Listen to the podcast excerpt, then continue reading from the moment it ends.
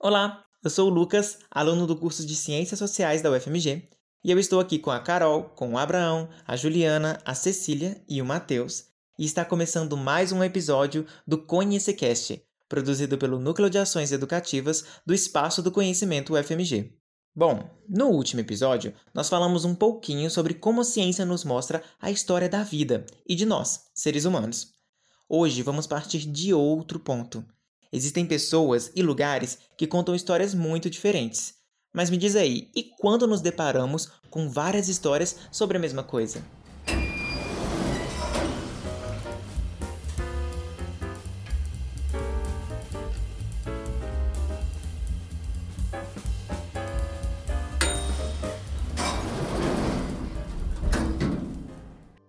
Você já notou o quão grande é o nosso universo? Quanta coisa existe e quantos acontecimentos ocorrem ao longo do tempo? Imagina, com todo o tempo do nosso universo, com todo o seu tamanho, quanta coisa ainda temos para conhecer. São várias pessoas tentando entender tudo o que acontece e cada uma tenta juntar peças desse grande quebra-cabeça cósmico para responder as perguntas como por que e de que maneira podemos explicar o mundo. Vocês já ouviram falar sobre cosmogonias? As cosmogonias são histórias de criação presentes nas mais diversas culturas ao redor do mundo. Elas procuram explicar o sentido do universo e da vida, conforme o conjunto de conhecimentos e crenças de cada povo ou comunidade. Podemos pensar em Obatalá e sua galinha criando os continentes para os Yorubás.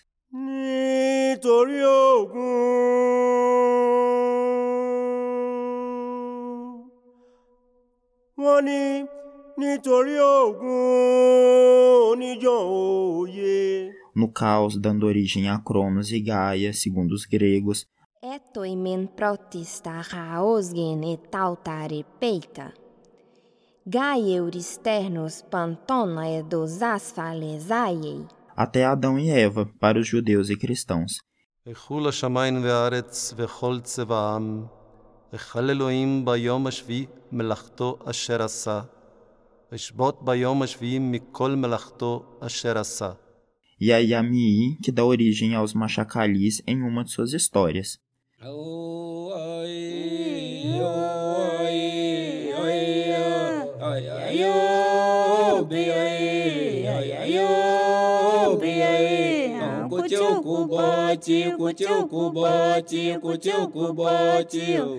São histórias que contam de um tempo primordial, ou seja, um tempo antes dos tempos, e que explicam tudo o que acontece depois. Essas histórias possuem uma lógica própria e são recheadas de conhecimentos muito antigos. Uma história diferente dessas é a cosmologia. Essa forma de se pensar, baseada nos conhecimentos científicos, para produzir respostas às nossas queridas perguntas. Um filósofo chamado Lucrécio, no poema Dererum Natura, disse que não é por certo em virtude de um plano determinado ou por obra de um espírito sagaz que os átomos se colocaram na ordem que é sua. Ou seja, a cosmologia busca construir explicações sobre o universo a partir de ordens, leis e regras em geral. Não que nossas outras histórias não façam isso, mas na ciência a resposta sempre está em aberto, entendendo como correta aquela resposta que possui mais evidências de que está certa naquele momento. Pensando que a cosmologia tem essa característica de explicação racional próxima da ciência, muitas ferramentas nos ajudam nesses processos. E uma delas é a escrita. Ela se tornou uma nova forma de guardar e transmitir conhecimento, que passou a existir junto da oralidade. Tem um outro ritmo, que inclusive varia caso algo esteja sendo escrito à mão ou de forma digital. E que história longa é essa daí, hein? Sim, viu, Lucas? Se a gente for pensar bem, o que são as letras do alfabeto, seja de qual língua for, senão desenhos que, agrupados, conseguem transmitir ideias e informações. Voltando um cadinho no tempo, podemos nos lembrar também das pinturas e gravuras rupestres, feitas há milhares de anos. Elas ainda não eram uma escrita como nós temos hoje, mas eram desenhos que já mostravam nossa capacidade de simplificar figuras, que podiam, inclusive, ter diferentes funções e significados para aqueles povos, que nunca poderemos saber de forma concreta. Mas como guardar tudo isso, fazendo uma informação escrita durar ao longo do tempo? Hoje temos livros e aparelhos tecnológicos, mas nem sempre foi assim. A primeira escrita sistematizada aparece por volta de 3.500 anos antes de Cristo, na Mesopotâmia. Era escrita cuneiforme, gravada na argila. Nós já tivemos muitos outros suportes ao longo do tempo, como o papiro e o pergaminho. Antes da invenção da imprensa, que nos permite fazer cópia de forma mais rápida e barata de livros e textos em geral, muitas dessas informações eram copiadas inteiramente à mão. Os escribas eram os responsáveis por esse trabalho. Voltando à tecnologia, por vezes me pergunto: será que algum dia os livros físicos deixarão de existir e estarão todos disponíveis apenas dentro de nossos celulares e computadores? O que acontecerá com as bibliotecas ao longo dos anos? Será que vamos ficar cada vez mais online, lembrando de como era no tempo offline?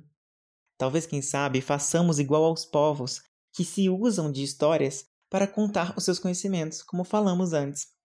Os Machacali, ou Chicman, um povo indígena de Minas Gerais, tem várias histórias, sendo que mais de uma delas explica sua origem.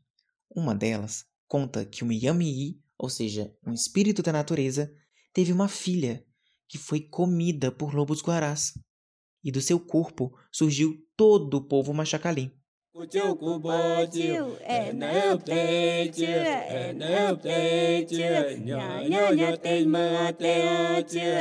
Assim, eles nos ensinam um pouco da vida e dos ciclos que tem na natureza. Os Maekche, um povo lá da América Central, acreditam que os deuses criaram um ser muito poderoso, de milho. Isso mesmo, milho. Para os maias, o milho é um alimento muito rico. Só que, sendo assim, tão poderoso, esse ser que não queria adorar os deuses. Então, os deuses o tornaram menos poderoso, e assim surgiram os seres humanos.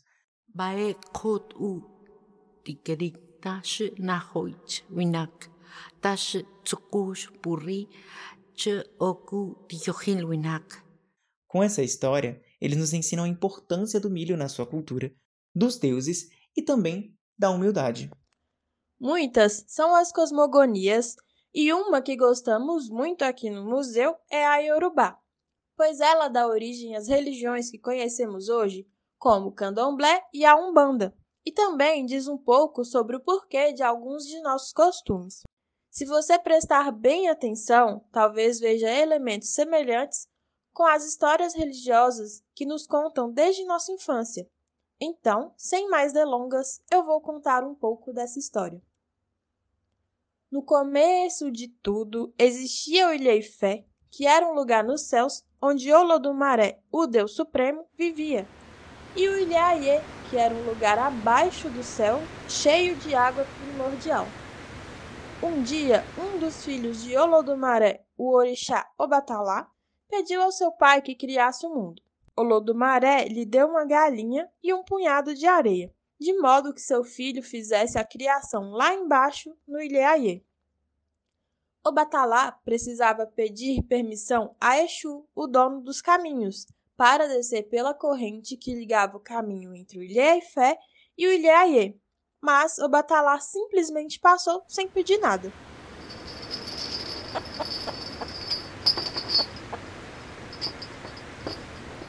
Exu logo viu que o Batalá estava aprontando e disse: Ah, ele pensa que me engana. Não pediu permissão? ele vai ver só. Dito e feito, Exu deixou no meio do caminho uma garrafa com vinho de palmeira que se chama Emó. Vixe! O Batalá logo foi pegando a garrafa e bebeu o vinho. E foi bebendo, bebendo e bebeu tanto que acabou com toda a garrafa. Ficou tão bêbado que dormiu no meio do caminho, deixando de lado a galinha e a areia. Lodumaré desconfiou da demora de Obatalá para voltar para o Ilheifé e pediu a Ododua, a irmã de Obatalá, para conferir se tinha dado tudo certo. Então ela pediu permissão a Exu para descer pela corrente e, no meio do caminho, se deparou com a cena de Obatalá jogado no chão. Sem pensar duas vezes, Odudua pegou os itens e desceu para o Ilhaie, para poder criar o mundo.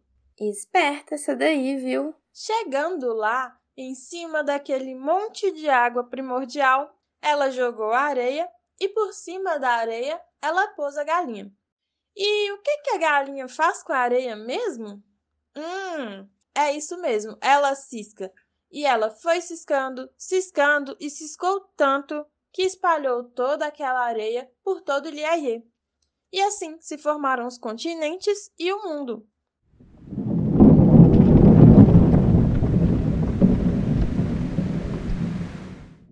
Mas e o Batalá?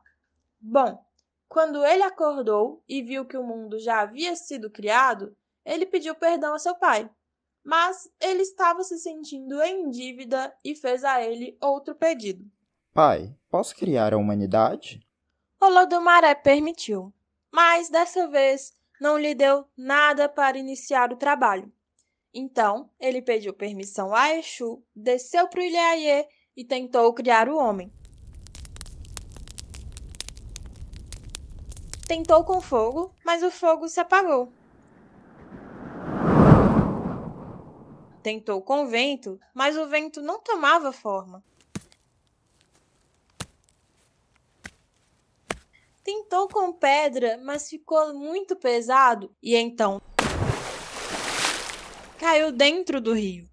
Nanã, que vivia nas profundezas das águas, viu seu irmão desesperado e emprestou-lhe um punhado de barro para ele tentar modelar e criar o homem. Foi tiro e queda, deu super certo.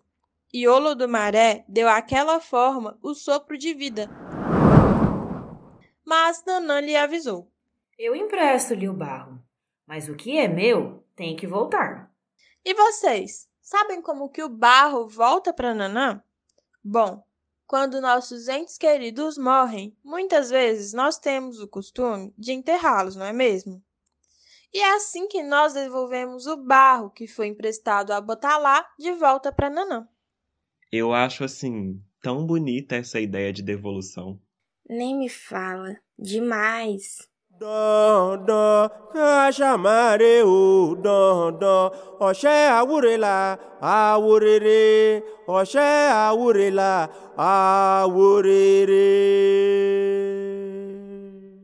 E aí, gostaram da história dos Yorubá? Eles são um povo muito sábio e trouxeram vários conhecimentos para o Brasil. E eles não foram os únicos. Para falar dessa diversidade brasileira, a gente precisa saber como o mundo se tornou tão conectado. Mas não é do Instagram ou do TikTok que eu estou falando.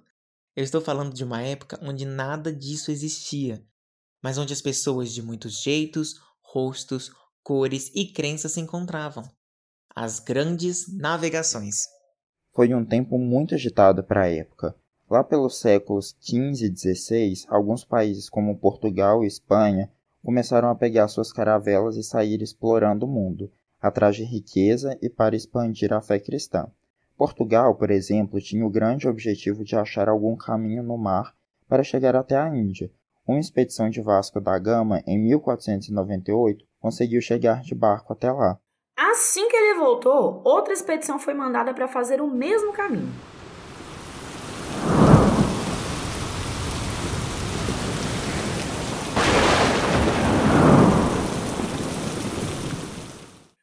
Causa de tempestades e mudanças nas correntes do mar, eles se desviaram do caminho e acabaram chegando aqui, onde hoje é o Brasil.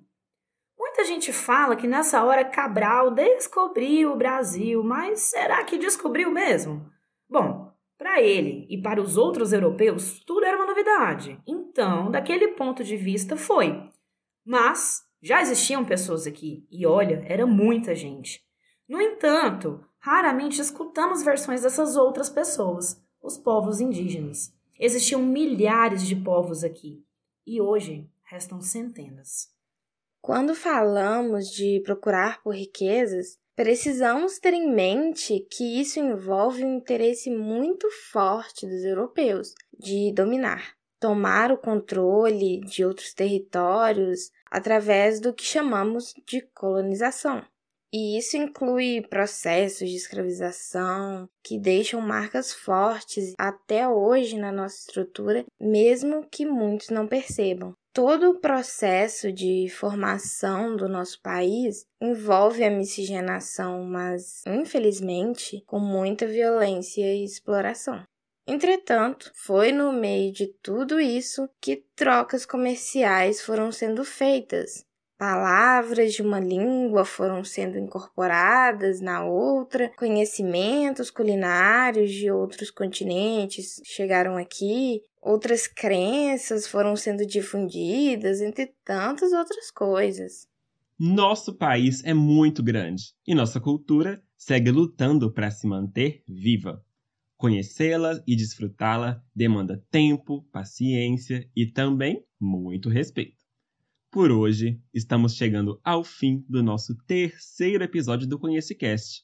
Falamos um pouco dos temas da exposição Demasiado Humano, nessa nossa temporada de três episódios. E acho que agora deu para entender um pouco mais de onde vem esse nome, hein? Nos digam aí o que acharam de tudo isso nas nossas redes sociais, que estarão disponíveis na descrição. Deem sugestões e quem sabe a gente não retorna para mais uma temporada.